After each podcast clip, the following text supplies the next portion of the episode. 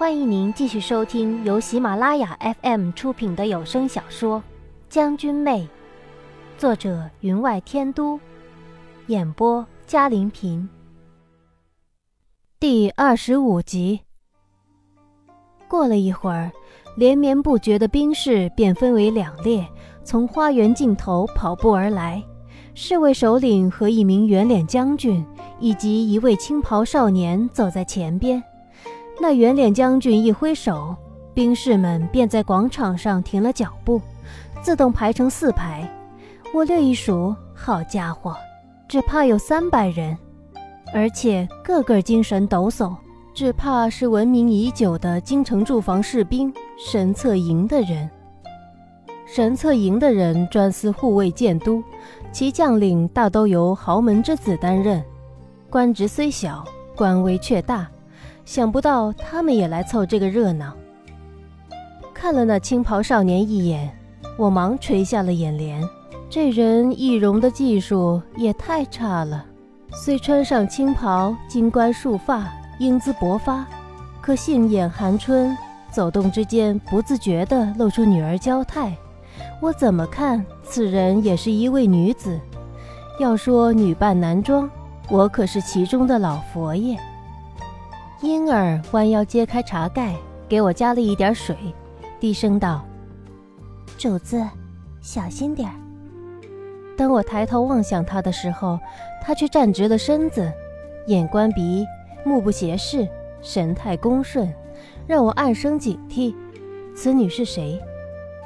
圆脸将军脸色有些尴尬，望了一眼青袍少年，又望了一眼宁王，这才道：“王爷。”这就列阵吗？那青袍少年早就迎了上来，见宁王面色不善，拱手道：“表哥，听说你又有好东西，我也来试试。”宁王面色本来就冷，现在则更冷。可那青袍少年浑不当回事儿，兴致勃勃地凑上前，对宁王上下一打量：“表哥。”这就是府中刚做好的寒蚕银铠。对如此厚脸皮的女子，显然宁王也没有什么办法，只道：“郡主小心了。”他叫他表哥，可他却谨守礼仪，恨不得撇清双方的关系才好。此种情形倒让我大感兴趣。可我更记得婴儿提醒我的那句“小心”，所以。我只把眼睛盯在了脚下，恭顺而立。见宁王无话可说，他的目光便扫到了我的身上，笑道：“表哥，这位就是你新纳的美人。”他语气和悦亲切，让人如饮醇酒。我却知道，这些在豪门世家经营多年的人，是不会在脸上露出半分内心所思所想来的。所以我只是垂头不语，宁王却不答他的话，对那圆脸将军道：“遂昌，你怎么有空？”那圆脸将军向他拱手笑道：“正带兵换防，听说您府内需要人来测试铠甲，我也好久没和您切磋了。如此大好机会，我若放过，那以后倒要后悔死了。”宁王浅浅一笑，也不多说。来吧，我正巧不巧的感觉喉咙有些发痒，像是刚刚绿豆糕吃多了。适逢接二连三的来人，就没来得及喝茶，于是低咳了一声。原想没人知道的，却发现两道目光从头顶而来。抬头一望，宁王皱眉望着我，问道：“什么事？”我怔了一怔，心想：没什么事啊。我没叫你啊，心中恍然，怕是他以为我那咳声是有话要对他说，我可不能让他再认为一汪明月照沟渠了。忙道：“王爷，妾身知道您武功盖世，可今日是测试铠甲，意思就是让他悠着点儿，多少让将士们表现表现，让剑哥刺上两下，看看这铠甲到底坚固不坚固。”话一出口，连媚月这不解风情的都偷偷的拉了拉我的衣角，我便后悔了，忙道：“啊，王爷，你也小心点儿，要不将头盔半连戴上。这话说的有些迟，他的目光便复杂起来，一时间眼眸中云雾缭绕，仿佛深潭暗流，发出森森冷意。那郡主脸上也没了笑意，深思着望向我。我脸上虽有笑意，却感觉面上凉风阵阵。他没答我的话，对那郡主道：“你且坐在一旁观战。”那郡主便一笑，道：“表哥，今日之儿可大开眼界了。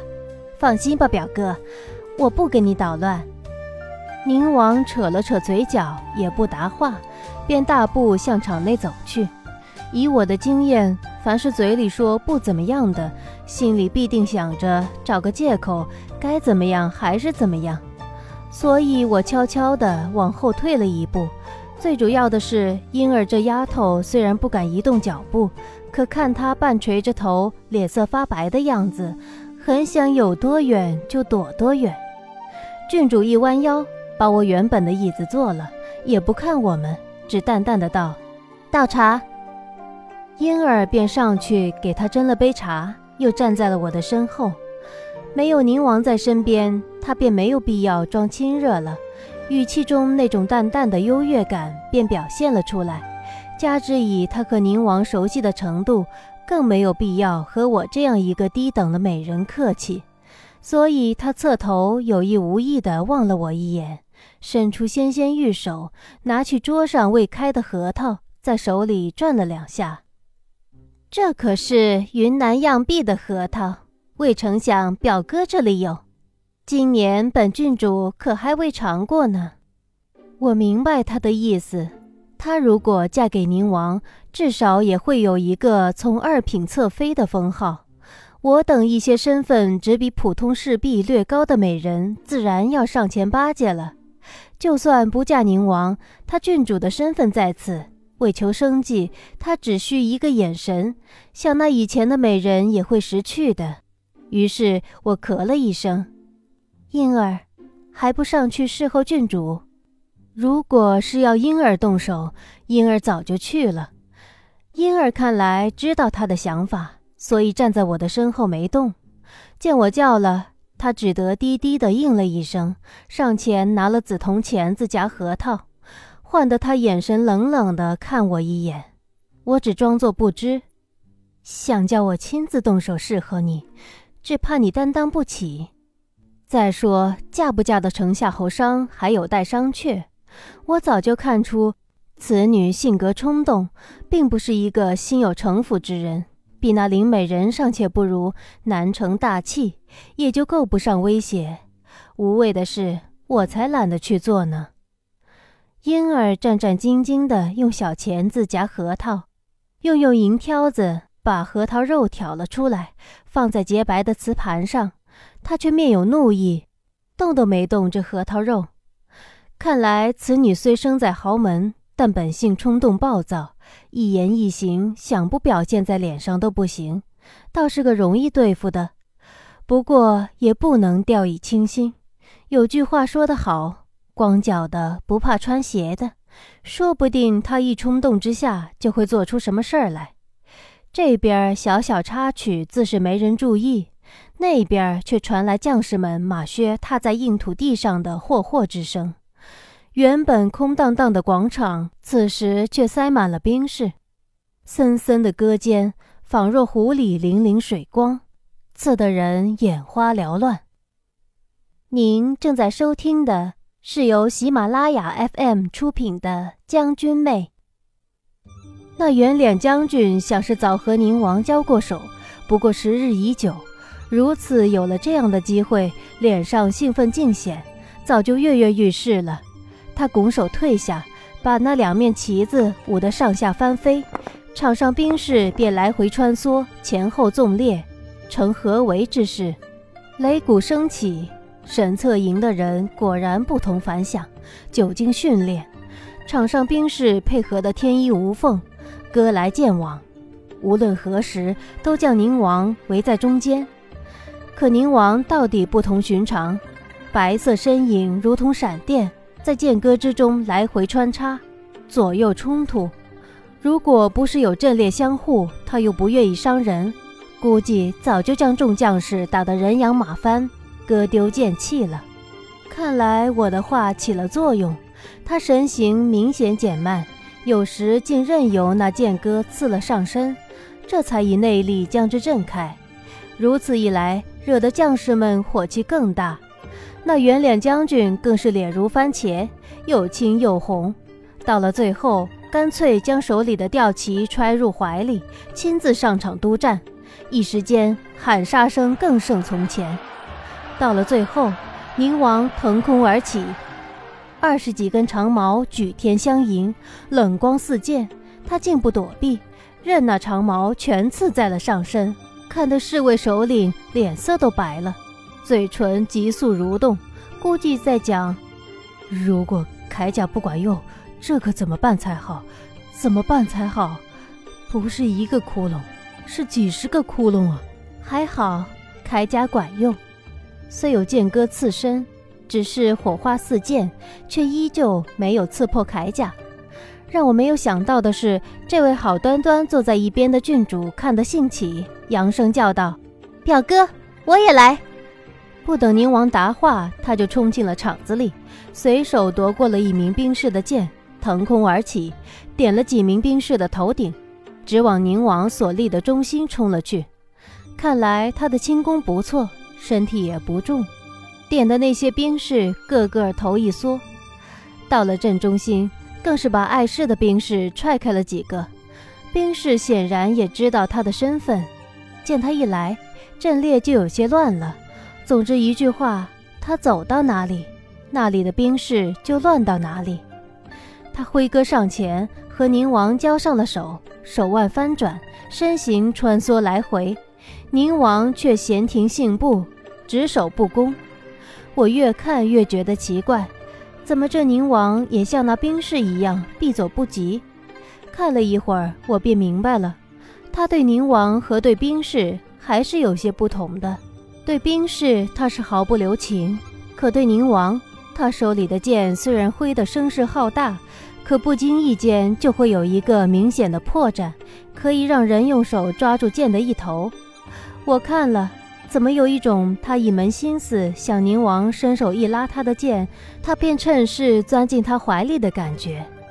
这可是大庭广众之下，众目睽睽之下呀！这时，婴儿才敢悄悄地凑了上来，道：“主子，风乍起，奴婢去给您拿件衣服。”我回头看了他一眼，发现他眼神有些闪躲，便道：“不用了。”他眼神闪过一丝失望。我又道：“我和你一起去，加件衣服也好。”我们从对方的眼里都看清了同一个词：溜之大吉。彼时我正坐在摆了青瓷果盘的长案旁边，长案上五色点心散着淡淡香气。我顺手取了一块点心入口，正待起身，却见远处有阳光反射白光。不知为何，我心中徒生警惕，来不及思索，滑下椅子就是一滚，就钻进了那长案底下。长案矮而低，我的四肢贴伏地面，姿势肯定是不雅的，想也想得出，有点像四脚贴地的乌龟。只听见砰砰两声。长案震动，我便听到媚月和婴儿的惊叫声。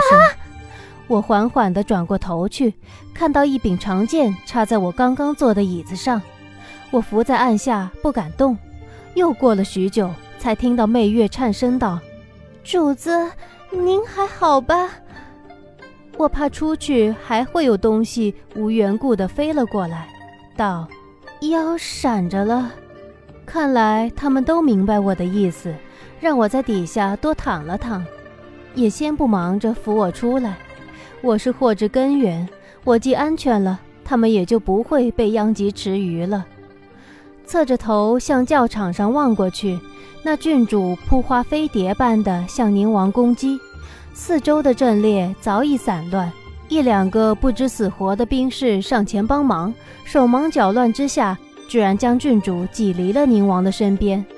郡主武技实在不高，可还是拼命地往前冲。也不知怎么搞的，他的脚被地上的武器绊了一下，向后一仰，原本站直了就没事的，可也不知道怎么回事儿，有一小兵急着立功，向前一冲，撞了郡主一下，让他一不留神就跌倒了，而且跌了个四脚朝天。他摔倒的姿势真是很美呀，很美，前边的衣襟都被崩开了，露出了里边。浅红绣花中衣，更露出那一片不经意的雪白，正如白雪残梅，让人不得不想起那一世旖旎。怎么不穿件锦绣绫罗的抹胸呢？那更美了。围在他身边的兵士自是有多远躲多远，以免背上污人清白后不得不取回家的麻烦。他手忙脚乱地爬了起来，先掩上衣襟。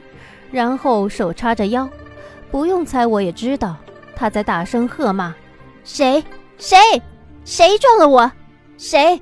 谁？谁割了我的腰带？”宁王上前不知劝了几句什么，他才恢复了几分女儿姿态。不用看我也知道，此时的他在宁王面前虽是恼怒无比，脸上却也是薄怒娇嗔的，粉颈低垂。惹人怜爱的。如果是一般世家，他如此作为自是有损规誉，以后连嫁人都恐有困难。但正是因为他不是一般人家，他若闯祸，自是有无数人帮他遮掩，也会有人千方百计的让他的窘态不流传出去。在人前，他还是一名秀雅郡主，所以他才会如此肆无忌惮。如此一打岔，这场比武再也进行不下去了。但我还是决定在桌子底下再躺躺的好，在危险并未完全消失之前，这底下还是比较安全的。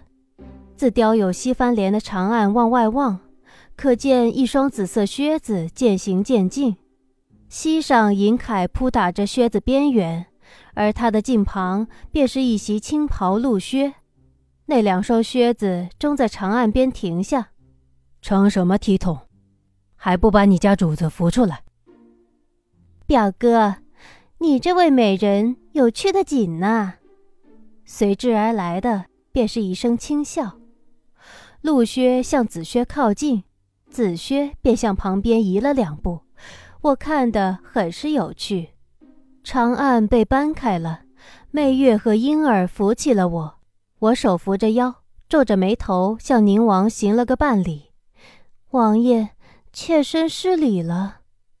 我抬眼一望，只见摆放在一边的长案上插了两根断头短戈，深入墓中。幸好尚未穿过，如若不然，看来这位郡主的心倒狠得很，和宁王有一拼。听众朋友。